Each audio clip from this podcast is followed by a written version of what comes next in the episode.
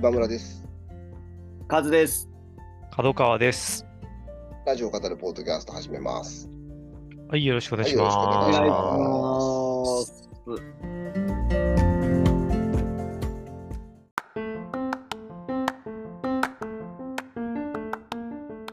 あのちょっとね、お二人にご報告があるんですけど、はい報告。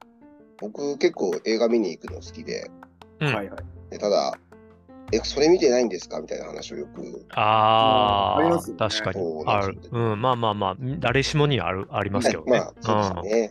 であの90年代のうん。対策見てないみたいな話をよくはいはいはいうんよくうね、そうで角川さんとすしてねて。今村さんがシネフィルクソ野郎だった時代のね。そうですね。あのはいすい ませんクソ野郎とか、いやあ本当の、にあの申し訳ない ですけれども。人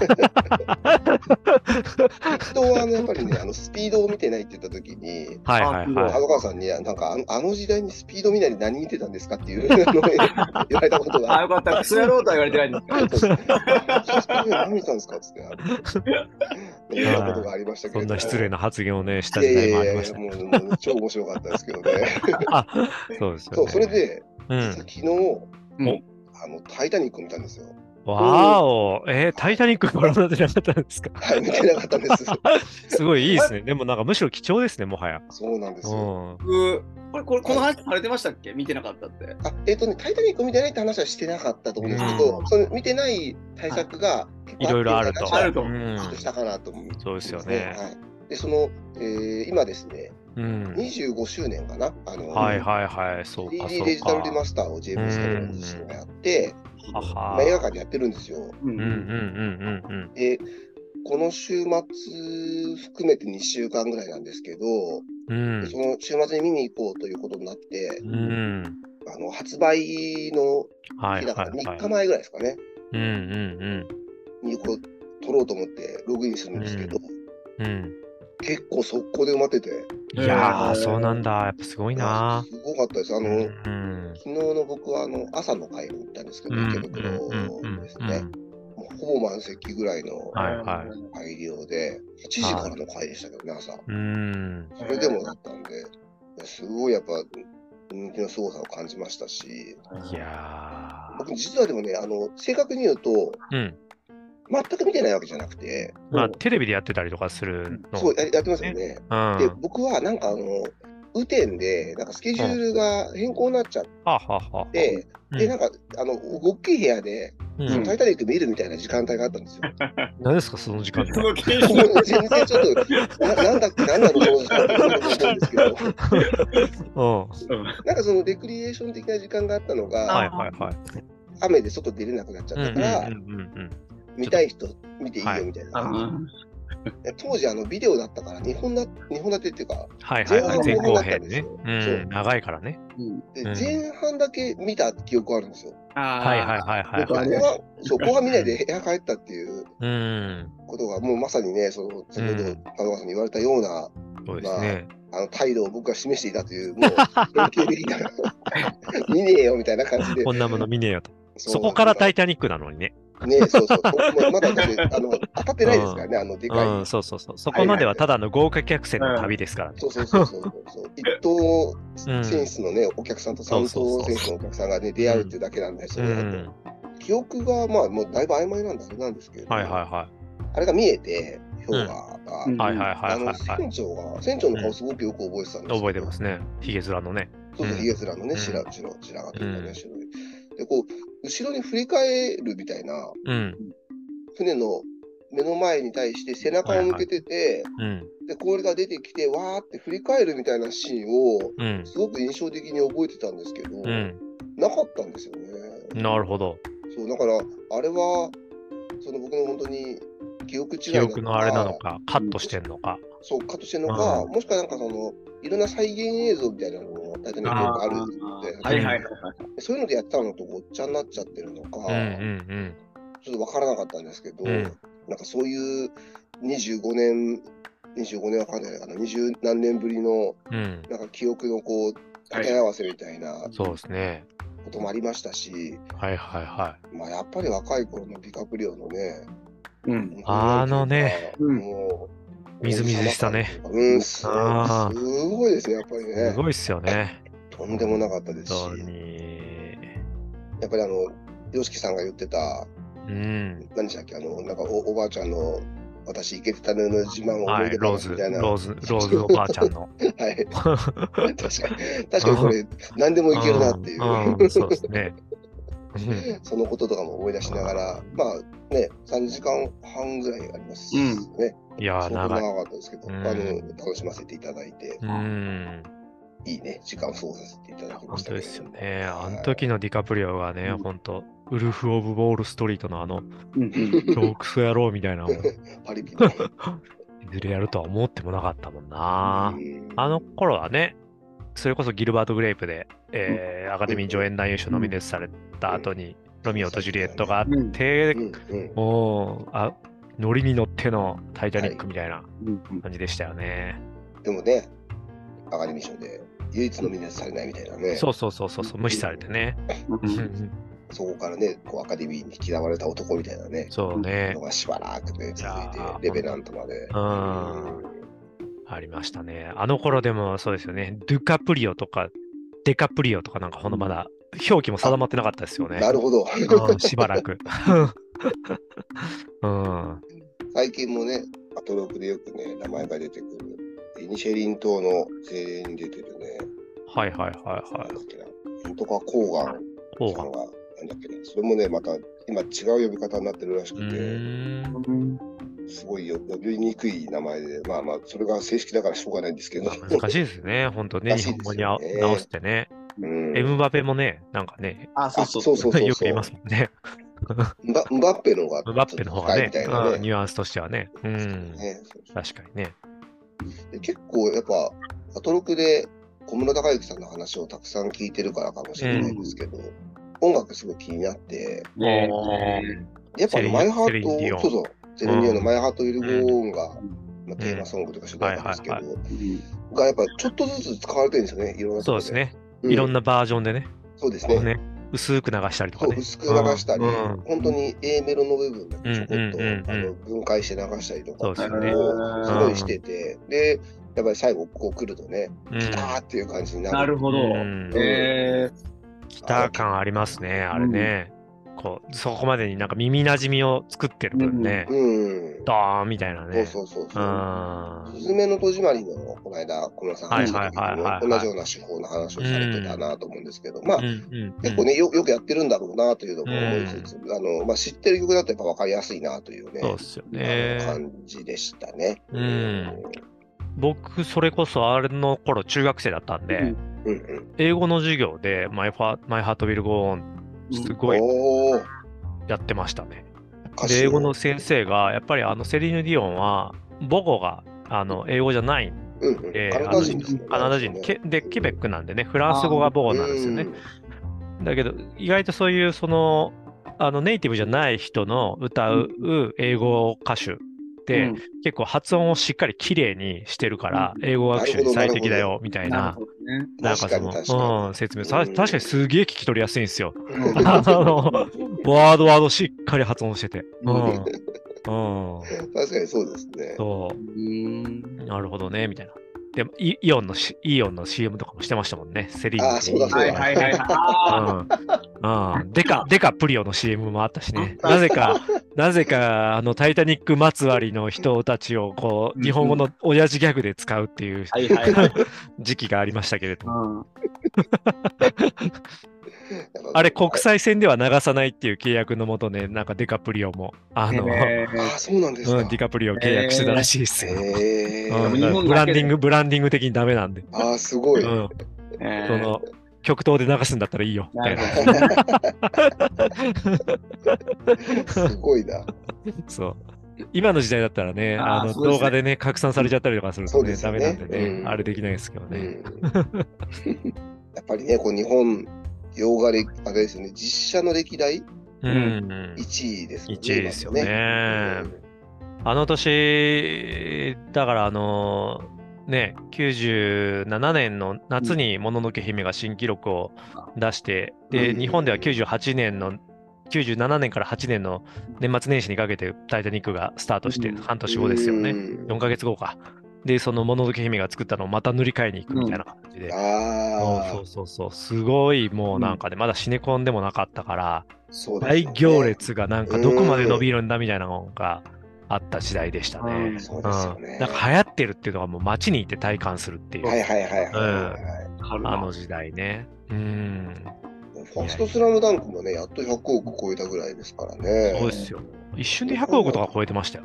なんかね、本当すごかっに。たですよね。 うん、そう考えると。あれ300億とかいったんでしたっけそんまなあいにいんじゃないなかな、多分。うん。どんだっけ確かね。うんあとこその今より映画館多分、いや、少ないです。少あないの、ですよ映ね画館というか、まあ、スクリーン数が確実に少ない。スクリーン数がそうですよねうん、スクリーン数が本当に3分の1ぐらいなんじゃないかな。うんうん。やっぱシネコンで相当ね、そうそうそう。増えましたからね。うん。いや、まあそんなね、歴史的作品を、いや、本当ですよ。はい、やっと見るこ懐とがかしいですできねましたという。。記憶はい。の、記憶の蓋が開きますね、この 辺。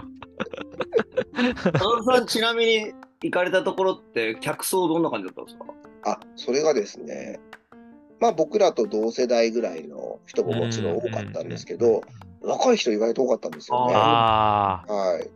どういう、まあ、ディカプリオファンで、その昔のもっていうことなのか、まあ、結構子供の頃にうん見。たっていう感じなのかい、や、どうなんでしょう。なんかもう長いから、うん、いっそ映画館行かないとこれ見切れねえんじゃないかみたいな、なんあか、ーモチベーションで。あいやいつか見たいとは思ってたけどみたいな、確なんかかに、なんか僕そういうモチベーションになりーそなうるほど、な。なるほど。もうんう、そこの世界に入んないと。うん、これね、みたいなね。確かにそれもあるかもしれないですね。うん、だいぶね、あの、多岐にわたる年齢層というか、ああ、そうなんなだる。ほどです上もね。下もいてっていう感じでね。いいですねはい。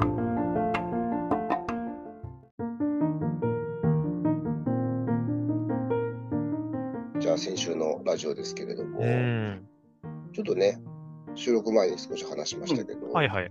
ジャンクがね、はいはいはい。ああ、なんかね。正直、あんまね、あの、 聞けてはないんですけうど、ん。うんえー20周年ですか、うんうんうんうえーん。スペシャル放送というか、今日、今日の夜にうん。 5組が全部集まって、うん。ジャンクのスペシャルがあるっていうね、収集はつかないんじゃないかっていういやーちょっとねとどうなるんかないですね。どうなるんだろう。ねうんうん。ね設楽さんが仕切るのか、伊集院さんが仕切るのかみたいないや、伊ね、集院さんでしょうね。うん設楽さんはかき みかき乱す側にもあ色る違いに、ね、ね気がするなみたいな話をさっきしてましたけどねそ。うそうそうしてましたけ どね。うこれはちょっとね、聞き逃せないなっていういやーそうですねん。でも、ジャンク20年なんですね。だからね2000 2003とかからなのかな。そうでしょうね、20年ね。うん僕やっぱすごいずっとこうねオールナイトにまあ、うん日本で、深夜のね、うん、でまあそれこそナイナイカズさんもそうだと思いますけど、うんナインティナインのオールナイト日本世代うんで、ジャンクを認知したの僕2005か6ぐらいだった気がしますね。う僕もん同じぐらいだと思います。ね、でそれこそバナナマンが始まったかなんかぐらいであそうそうそうそうあの頃からねあいあのポッドキャストで一部配信してたんですよね。あのうんうん、してた、しそてた。うしてましたよそね。うですはいそうそうそう。へーで僕そっちから入ったんですよ。うんで iTunes、iTunes ポッドキャストに入ってて、うんうんはいはいうんで、途中からなんかそこで配信されなくなったりとかいろいろあったんですけそど、うそうそうそうそうそう。うんそあっちのラ入ジりオでクラしウたドでね。ね、そうそうそう集そ約されたう。りとそか。うんう。ね、なんか紆余曲折ありましたけれども、うんそうそうそう、そっちから入ったなっていうね。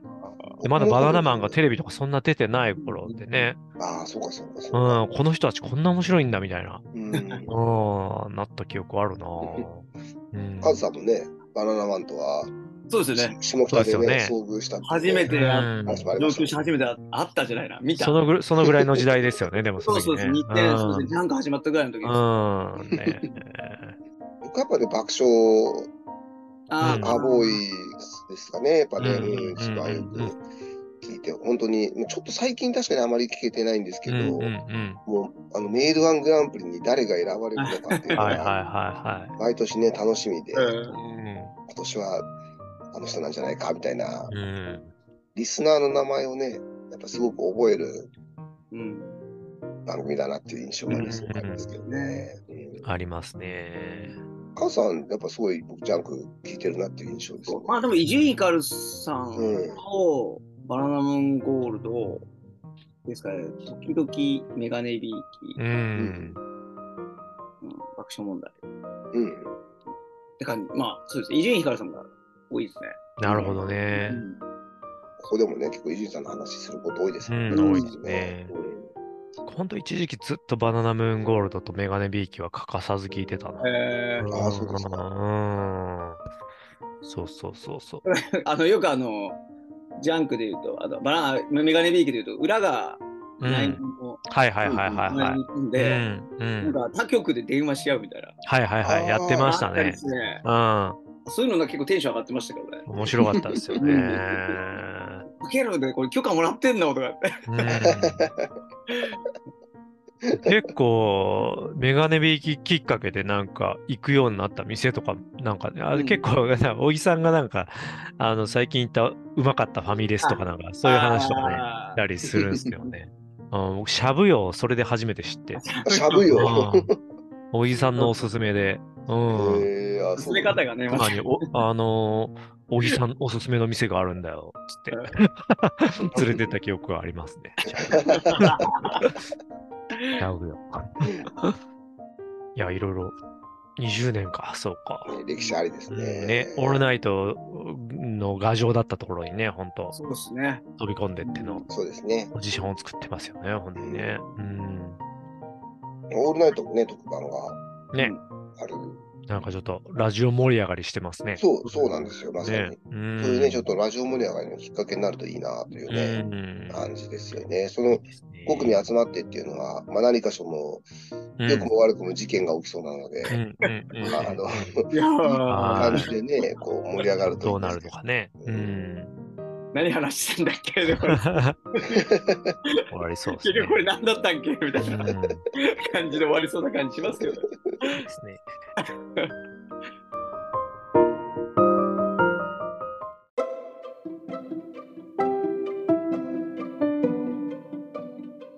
あとは、僕がね、まあ、今週ちょっとざっと、なんか結構面白いの多かっはいはいはい。たんですよね。で、まあなんか結構聞いたんですけど、まあなんか、バッとこう、まずうん流し、なこれと面白かった、これ面白かったって言言っちゃうはと、いはいはいはい。まあ、ずん、まあ、月、アトロクだったらもう月曜日の辰徳、ずんとこう、うんコメントですよね。小うん崎下遊戯そうですよね。中中溝溝ささんの。で、そっからの、恒例。僕、水曜オープニングのね、あのー日比さんが、うんここに来ての鎌倉殿を全部見終えましたっていうう、ん出てましたね。うんそうだねえそうだあの話も、いや、ねえもう一回鎌倉殿、ここに来てもう一回反数するみたいな楽 しさあるな、みたいな。ありましたし、まあその日の特集のエンリオ・モリコーネの小室孝之さんのあれはめちゃくちゃ面白かった。面白かったですね。ねうん、ですね。あと、まあ、ブック、あと、あれですね、石山レンゲさんのうんうん。電線の話、あー木曜日にいらっしゃってっていうあ話とか、まあ、その辺面白かったし、あと、終始、あの、お話しされる、アトロク映画祭、週末にあっはいはいはいうん。うんうんねちょっと我々誰も行けてないんですそけうど、なんですよね。あーすっごいいい場だったんだなっていううのが、ん。うんひしひしと。うんうんまあまあなキラキラ星さんのね、ツイートで、こう、すごい良かったっていうのも、うんうんまあ、前もって伝わってきてたんですけど、うんああ、いい、いい場だったんだなっていうのを知ったねうんね。うんえ。上野木さんも行かれてたみたいですし。あ、京都からわざわざ。うんねうんえ。リスナー総集さ結すで、ね。がですね。なんか、宇多丸さんがね、なんかここにいる人がリスナー全部なんじゃないかみたいなね、話してたね出てましたけど ね。うん。立市でしたっけあの、ん日本立市。そのはいはいはい日本立ての映画を何と何で組むかっていうのが、歌丸さんはすごく、あの好きだし、自分でもうまいと思っててみたいな、うんうんうんまたそういうのをやりたいっていう話すごくされてて、ねでいろんな人にね、どういう日本立てでやりたいかっていうのを、あの各曜日パートナーに、ね、聞いてましたね聞いてたのかもしれないですね。うん。あの山本さんに、そのなんていうか、見た後すごくこう、どようにするっていう か、気分が落ちる日本立てみたいうんな感じで、そうであすよのね。あれでしたね。あうの、んヒメアノールと、はいはいはい。葛城事件、もしくまはあクそうリ,、ですね クリーピーみたいなのが出てて、すげえなっていう。うんでも、思ったんですけど、あの日本立て、そういう日本立てだったら意外と、意外とたいいけるなって感じがすごい。うん、なんか揺さぶられない、同じモードに入っていけるから、ああ、なるほあど。ーって気が僕しましたね。聞いてて、 あその2本。本はなんか、今からでもポンポンと2本見れるな、みたいな。あれか、そので僕一番極悪極悪な2本立ては、まあ実際あったんですけど、トトロとホタルの墓、ああ、なるほ2ど本。立て上映なんですけど、本当にそうだったわけですもんね。あ、本当にそうだったんですよ。うんトトロだけじゃ予算取れないから、そうそう当時ね原作があるホタルの墓で予算取りながらトトロ作らせてもらうみたいな。 なるほあれ、どっちから見るかによっても全然この。そうそうですね。ですね。うん。でも、ホタルの墓から見て、トトロ見ても、なんかそ、これ途中でどうにかなっちゃうんじゃないか み たいな。真剣になるそうドキドキがもう、みたいなね、確かに。う確かに。ん。そう。すごいな。トトロの世界線は一応なんかね、戦争がもし起こってなかったとしたらの場合の1960年代だか70年代だかみたいななんかことをなんかね、んそうな言んっでてましたけどね、どっかのインタビそューうで。なんですか。なんかね、言ってましたへね。ーでも別に60年代、70年代だったら戦争関係なくねとかはちょっと思ったんですけどね。うん。うん、な、なんだったかななんか見た記憶ありますね、宮崎駿さんの。へうーん、コメント。うん。あと、うないさんは、おうないさんってホラー映画は結構好きらしくて、ね、あんまりなんか、話、その話ねそう、うんあれだったんですけど、印ま象あ、バイオハザードとかね、ゲームの方ではねあ、そうですよ ね やってますけどね。ううんん。その、ね見た、映画館で見たことないうん。映画を、あの、見てみたいっては言っいて、はいはいはい。四国のサイコとかね、うん。出てましたね。確かに。で、歌丸さんもね、俺も映画館で見たことないかもしれないみたいな。いや、うんないですよね。うん。うん、最こ高う映い画。う、かなりのね、こうクラシックというか、うん。のを見るというのもいいかもしれないですね、みたいな話をいいねで。すうねんマッドマックスとか、あの、浮気さん言ってましたけど、うん。普通に好きな人見に来ちゃって、そうそうそうそうそう。前ね、玉触れがされた時に、 それで、その映画が単純に好きで見に来た人が、なんか、終わった後のトークショーで、で、町山さんがその時ゲストで来てて、うんうんうん。町山さんが話してるの聞きたいのに、なんかあのサングラスの人がうるさかったみたい なあのことをなんかコメントで書かれてたらしくて、ツイッターがなんかで、それおを前のイね、ベントなんだよって言って、すごい歌村さん怒ってましたけど、だからそういう一般受けしすぎるやつをそうそうそうそうね、置くとこう、ち ょっと客層がブレちゃうみたいななるね。ほどね。うん。ちゃんとね確かうにちの番組のひ好きな人だけが来るようにしたいみたいな、そうですね。その上で、なんかみんながもう来たいと思えるっていう結構針の穴を通すような。そうね、難しいですよね。 いいですよね。今回は結構ね、うまくいったというか、うんうん。そういう意味でもうまい2本立てっていう感じかもしれないですね。そうですね。カメラとザバットマンっていううねん。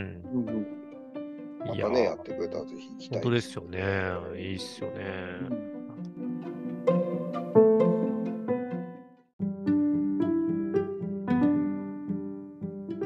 その上でやっぱね、森コーネ面白かったっすね。うん。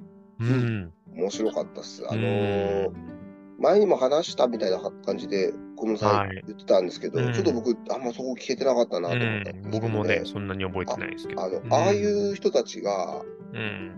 映画音楽とかポップスを、うんそのちょっとバカにするっていうか、はいはいはい。すごいスノップな態度を取るの、正直僕は嫌だなとずっと思ってたんですけど、うんそれが、うん、いわゆるファシスファシズム、ファシスト政うん権が音楽を、まあ、特にヒトラーが、そうですよワーグナーね。とかを使って、うんその人を先導するのに、うんうん、みんなが心動く音楽を使ってやったことに対するアンチテーゼというか、そうそうそうそうそ。そうの大衆を先導する、まあ、というかもうむしろだから音楽を音楽として聴く以外の何かに使うことに対しての拒否反応みたいなうん、ことから、そのいわゆるすごく分かりやすかったり、みんなが聴いてみんながいいって思ったりするものを、うん、そのちょっとこうそういうふうに音楽を使うの良くないっていう姿勢のもとでああいう態度を取ってたんだっていうのが、そうですね。そのいわゆるだから、そのアート系の映画と、おんその純音楽と、要は商業音楽っていうのを区分けするみたいな話うんからあって、で結構森コーネがそこに悩み続けたみたいなね、あのーなかなかこうしょう映画音楽で認められてもっていうところがあり続けたっていうところから、そのねその背景にある話がすごく興味深かったですね。うん、うん面白かったですね。いやでもねまあなんか音楽に限らないだろうなというのも、うんうんうんまあもちろんね、国民の創生から始まってのやっぱうん映画というか、あのそうですね。ね、いうものというか、えーもうプロパガンダにすごく使われたし、やっぱすごく最近僕も結構しばらく映画という見る習慣からちょっと遠ざかってたんですけど、たまには見たりするんですけど、うんやっぱなんか、んどっかでね、ここ数年、フィクションとか、まあフィクションに限らずだったりするかもしれないんですけれども、ああいう、なんていうか、一つ仕上がったコンテンツってものが持つ、んなんだろう、負の側面の方もすごく意識するようになってきて、うんなんかこう、 そう、そうなんですよね。なんかこう、フィクションにそこまで入り込めなくなってきいたっていう時期がしばらくあったっすよなるほねど。今もまあ若干あるけど。うん。私ゲームとかも作るんですけど、しかもゲームを通して学ぶみたいなものもうんのもやるんですけど、そこに、をやるときもものすごい自覚的にならないと、うんすごくその、うまく先導できてしまううんうん、ツールだなっていうのは、すうんあのつくつくづく思ってますね。なるほその答えというか、ゴールみたいなところに。なんかね、気持ちよさっていうのを作り出せてしまうんで、快うん快というかね、気持ちはいはいはいはいはいうん。で、そこをどう設計するかで、うん、あのーなんか、うまく、うんほんなんかあんま良くないメッセージもそれがうん答えかのように、あの伝えることもやりようによってはできてしまううんツールだろうなとかは実は思ったりしていてうんそうそうそういや、わかる。いうとこはありますねいでやももうその辺の文脈ああ工夫埋めて面白かったですねうん今のダンスもすごい、なうんか、んクリティあるなと思って、はいはいはいはまあ商業的にこう、消費されるっていうか、いはいうんブーのとこで、ちょっと、このままでいいのかみたいな、うん変えられることは結構、ううんん、ある感じしますうね。んすごいなんか僕ら、まあ、僕らというか、まあ、ちょっと一口でもあるかもしれないですけど、うんなんか映画音楽ってむしろ高尚なものっていうか、うん。うなんかん映画こそがなんか総合芸術というか、うんなんか感じのイメージでいたから、なんかすごいその、ちょっとそれに対してすらも、その映画音楽で使われるような曲はうんちょっとみたいな感じうんで、その森子でもそれにすごい悩んで、うんなかなかそうなんていうんですかね、その映画音楽で認められる自分を認自分で認めてあげられなかったみたいな、うんその時期がすごく長かっそのたって葛いう藤のねね、うん話だったんですけど、あのなんかそれも含めて、あ、そうか、そうそうだったんだなっていうような、まあ、その本当に、いわゆる純音楽、まあ、現代音楽とかクラシックの世界の価値観みたいなものも、うんまあ、でもそのさっきのそのファシズムに対してみたいな話も聞くうと、んすごくこう、うん一理あるというか、うんあなるほどなって、そういう考え方でそうだったんだみたいなものを、あの1時間の中ですごくよいろんな面からいろんな人がこう感じることをちょ端的にこう学ぶことができるといううか、んすごくこう、アトロクのこう真骨頂というか、うん、そうですよね。カルチャーのこういろんな側面からうんあのう見んて、聞くことができて、すごくいい時間でしたね。面白かったですそうねで。すよね。うん、いや知的ね、好好奇心が満たされるというか、うんはい。うんすごいなんか、僕やっぱレナード・バーンスタインが、彼が、まあ、指揮者としても作曲家としても、まあ、もう超一流として、そうですね伝説的ですけど、彼がまあ映画音楽もやってたので、ああーウエストサイドストーリーとかですよね、あハトバとか。うそうそうそうそうーん、そうそうそうそうそう。なんか、そう、そこの、なんか、す差ってそこまであるんだっていう、なんかうんうんうんイメージがなかったんですよね。僕、レナード・バーンスタイン、前も言ったかもしれないですけど、好きで、あうの、ん全集とか持ってるんですけど、やっぱすごい好きな映画音楽とかもちょいちょい入ってくるから、うん超いいな、みたいな感じになるんですけど。まあ確かに盛り込まれて、でも、うん、あのーまあ若干違うけど、まあなんか日本で久石譲さん的な、なんかこう、あすごくわかりやすい、ああ、これね、みたいな、うんなんか武士もあるじゃないですか。はい盛り込んで武士も。はいはい 久石譲の武士もありますけうどんうんうんうん、なんか、なんかそれで、ともすると、その、僕も久石さんすごい好きで、ぜもう何個も CD 持ってますけど、なんかでも、ちょっとどっか、ああ、はい、久石譲ね、みたいな、なんかはいはいは半い笑いされる場面もなんかなくはなかったりするじゃないですか。なんかそういう感じもあったんだろうなとかはね、うんうん思いますこうちょよっとね。またみたいな感じうんで、うんうんねううんうん。そうなんですよね。でも僕すごい一番彼ですの関わったので好きになったのははいはい海の上のピアニストあうんで、うん、で、そで彼もその海の上のピアニストはすごい自分の中でもなんかね言評ってま価したねしてたみたいな話だったんで、うんすうんごうんいそれは嬉しかったですね。あああ、あよかったって思って。あねうん。今ちょうどまあ。よねドキュメンタリーを、ねくあ、そうね。うん。映画や館でやっててってっいうのてまですよね。うちの妻が見に行ってましたけど、ね、あらあらあら、いいですね。結構多分かかってから時間経ってるんうですけんうんど、うんうん。もうほぼ満席だったって言ってましたね。はいはいはいはい。うん、確かに、ね、多分ね、は拍手が起こったって言ってたかな、多分。へえ。があって、あの、シャンテだったと思いますけどうね。んなうん、すごい映画も面白かったから、ん見た方がいいとるほ言どわねれましたね。。うん。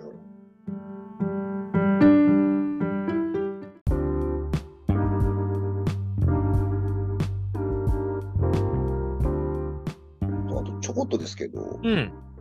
以前も話したあのクロスポッドっていう、はいはいはいは防い。災の橋うん本さんと橋本さんと、うんチェルミコのチェルミコの。うん。まみこさんがやってうる、ポッドキャストを紹介する番組がうんあって、いろんな最近ゲスト呼んで、は本いはい編放送やってるんですけど、うんポッドキャストでアフタートークを配信してて、はいはいはいこ。のアフタートークの方で、新しいポッドキャストをリスナーから送られてきて紹介するみたいな感じでやってるんですけど、うんそれでね、紹介されてたのは、あの、長州力さんの、もうほう長州力の愛のラリアットっていうほうほポッドキャストがあって、う。おうで、あ、本初当だ。ある初回初回のゲストうんが、あの元 TOKIO の永瀬智也さんだったんですよへえ。でそのリベラっていう、うん。えー、と目黒の方にあるうん有名なステーキハウスがあってうん。でそのプロレスラーがよく来るお店なんですよね。うん。でそこで生収録してたら、はいはいまはあ、い。長州さんだけ知らないっていうあれなんですけどサプライズで長瀬さんが突然やってきてみたいなへえ。話なんですけど、あのドラマでね共演してたあの工藤勘さんのうん。長瀬さんの最最後の作品だったね、あの作品あのプロレスがテーマの作品だったので、うんうんうん。であの久しぶりにお会いしてみたいな感じなんですけども、長州さんはすごい恐縮しきりで、はあ。へありがとうございますみたいな感じえ。で、へえ。それまでなんかあの YouTube 多分一緒にやってる義理の息子さんかな、はいはいは娘さんの旦那さんと一緒にやってて、もうに対してはこうすごくこう、なんていうか、まあちょっと、 おいみたいな感じい。あなあんですけあど。ああああ。長瀬さん来たらもう本当になんていうかもう、へえ。いや、本当にありがとうございますみたいなそう感じで、確かにそうなるでしょうね。はい、なってて、でそれがまあすごい面白くて、なんかあの番組の名前もまだその時決まってなくて、番組の名前どうしましょうかみたいなのを長瀬に相談するみたいな感じですけど、へいや面白いその、ポッドキャスト自体も面白かったですし、へえ。それのこの、面白いんで聞いてくださいみたいなのがあのリスナーから来て、なるほど。橋本さんとまみこさんが、こう橋本さんがこう芸人たちの中では、うん。芸能人で一番かっこいいのは永瀬智也じゃないかっていう説ある。で、なんか、ま、まみこさんもわかるみ たいな。でで確かもにチェルミコでもよく、永瀬か久保塚か、うん。あとはブラッド・ピットっていう。そうなんかわかんないですけど おおなるほど。そうそうそう海を越えたな、急に。そうですね。うん、確かに確かにな。確かにかっこいいなブラ。ッド・ピットって、もう名前からかっこいいじゃんみたい まあな。確かにね。 でその時言ってたのが、パイロット以来のかっこよさって言ってて、 なんかあの、ちっちゃい「つ」が入るとかっこいいみたいな。実際、そうか。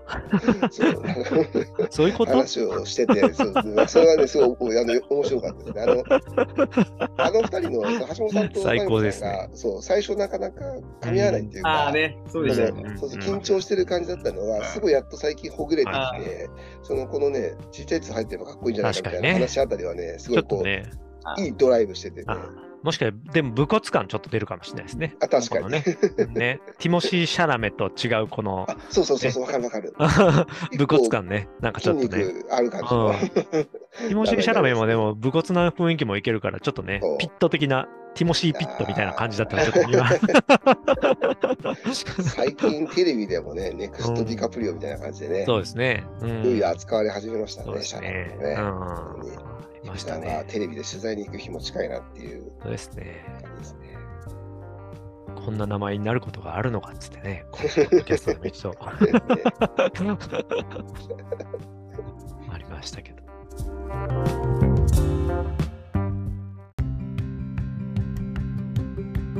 はいじゃあ、あとの視点ですかねう。ん。起点です視点はね。またね、新しいカルチャーを僕らに教えてくれたなって思ってるんですけど、はいはい。あれあ、の穴掘りですかそうですね、穴掘り僕知らなかったですね。成はいはい田はい夢牧場でのうん。穴掘り大会、うん。 3年ぶりの開催ということで、そうですね。ね、あれに地点、毎年参加してたんですね。僕全然知らなかったですね。優勝経験もみたいなね。ね、そうそうそううそう。ん。あの一緒にやってくれる、ね、方もね、そうそうそ最後の方にう。出演して すごいプライベートな情報が露出しておりましたけど。少しね、あの年取ってきたから、ちょっと若い人にちょっと弱音吐いてたらね、アニちゃんがね、怒るっていうね、そうそうそう。 何を穴入ってんですかみたいな。いうーん。ねや、穴掘り大会っていうのがあるんですね。えすごい大変そうでしたね。あいやの、本あ当にぜいぜい言いながらの中継。そう、うんちょっとなんかあの、もうちょっとマイク近づけてもらえるみたいな。そうそう こっち、こっちの息が苦しくなるか。途中ね、休みながらお話しされるようになって、こう。ういや、びっくりしたな。ん。でも、その中継してる。る間、戦力に慣れてないことをすごく気にされてましたけどあ。、そうそうそうそうそうそう そう。まあ、仕方ないですよね、それはすね。ごい。うん。なんかリスナーからもね、あの職場のメンバーで出場したくて、うんうん会社の近所の土を勝手に掘り起こして練習しました けど、怒られるよっていう。うん。のねあの、音声でしか聞いてないですけど、あーもう、なんか掘り始めて1分ぐらいで、あーもうどこどこはもう膝まで行ってますね、みたいな、なんかこうね、あ、結構掘るんだな、みたいな、なんねか、え。うん、そんな職場の近所でやってたらもう落とし穴ですよね。本当にほん本当とに。ね、これ聞けてないですけど、何のために掘るんですか、これ。タイトただあただのと、の競争ですね。そうですね。うん穴どんだけ深くあ掘穴れるどんだけ掘るか競争。何かを埋めるためとかじゃなくて、ないないないないないない。穴 掘り大会ですね。穴掘り大会。ただただ掘るってやつ。すごいですよそうねですね。すごいプリミティブな大会だなって。ねえ、いや、本当プリミティブ。こう、ね、多分なんていうか、原 始、原始から、うん。なんかね、成田でこのやべえイベントが行われてたんだっていう。この子いい、あ、いい味わいでしたね。よく見ねつけてきますね。そして本当参加しまそすうねなんです。よねイカダレースといい、なんといいですね。え。本当本当。うんどういうチャンネル、ね、アンテナが立ってんだっていやうそうねな。んですよ。本当、新しいカルチャーをね、本当ですよまねた。教えてもらったなってういうん感覚でおりました、私は。はい。素晴らしいですね、片や森子ね、片ね。や穴掘り本っていう。当ですよ、穴掘りって ね。いろんなカルチャーをあのはいクロクロスオーバーしてますね。はい。 TBS ラジオ上で。あとは、あれですよね。たかしくんからメール来てましたね。あそう、あの、ね安住さんが、僕は同い年の人うをんエコひいきするって決めてるんですけど、つって。それ自体は、あの、たかしっていう、なんかこはう、い。ね、あの、ラジオネームの方からの、はい。まあ、結構、メールテーマに沿った、はい。あのストレスね、私ストのレスストレスっをてね私のストレスみたいなんで、うんこう、まあなんか美容室をやられているそかうそなうんそかうで雑誌を買ってくるんだけど、立ち読み禁止用のテープはいがはいはい貼られていて、なんか3箇所ぐらい貼られているのを、なんかもう最近こうね、細かいのを見れなくなってる中で、こううん一生懸命剥がすのがストレスですみたいななのを来ていて、で、まあそのメール自体はあれだったんですけどね、なんかその同世代だからひいきしますよみたいな。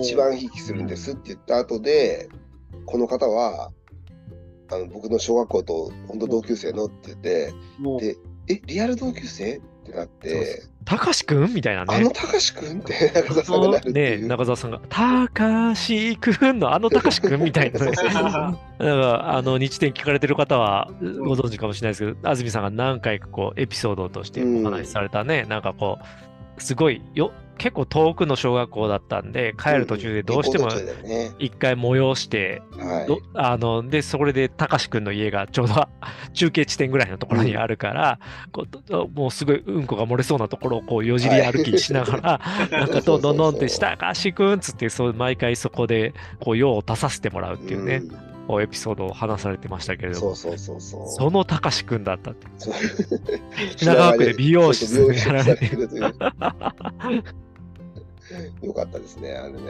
えでも2年生で引っ越していかれてそれ以来もうね、ほどもう全然会ってないみたいな感じで、 40年ぐらい会ってないって言ってましたね。うんいやーそれでこうメ ールですごいこうね。いうコミュニケーションするってすごい話だなっていうね見ましたけれどもねなんかあの、九八回だったみたいですね。あ今回の日展がそうです、そうです。うあんうんうんうんの、放送の中で言ってたかな、ちょっと私僕はあんま聞ポッドキャストで聞けなかったそうで気すよね。がするなうんポッドキャストで聞いて、最後のとこでね、あの最後で言ってたのかなそう言ってたんですよ。うそんうそうそうそうだから、でもなんか放送の後のこうコメントみたいなのがありましたよね。あうんうのんうんこれあくまでみたいな、あの本はい放送を聞きなさいみたいな、はいはいはどこで言ってた気がするんで、いう本ん放送ではちょっと触れてなかったかもしれないですなるほどけどね、900回だからもう1000回がいよいよ近づいてきましたね。いや、本当ですよ。こと、うんあ、さすがにあと2年か。2年ぐらいかかるか。2ねえ年ちょいぐらいかな。うん。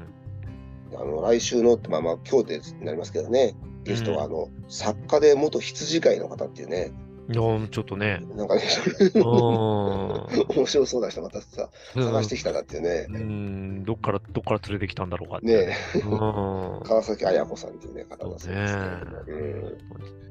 はいいろんな人がいるな。うん、ねいろんな人がいますね。うん。えー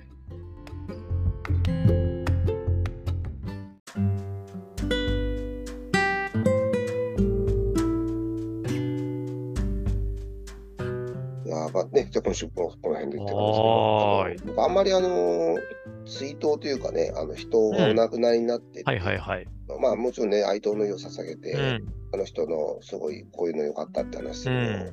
まあ、全然あの悪いことじゃないなとは思うんですけど、自分から積極的にあんまりこう、人の死について、んあの話したり、SNS とかで書いたりとかしないようにしてるんですけど、うん。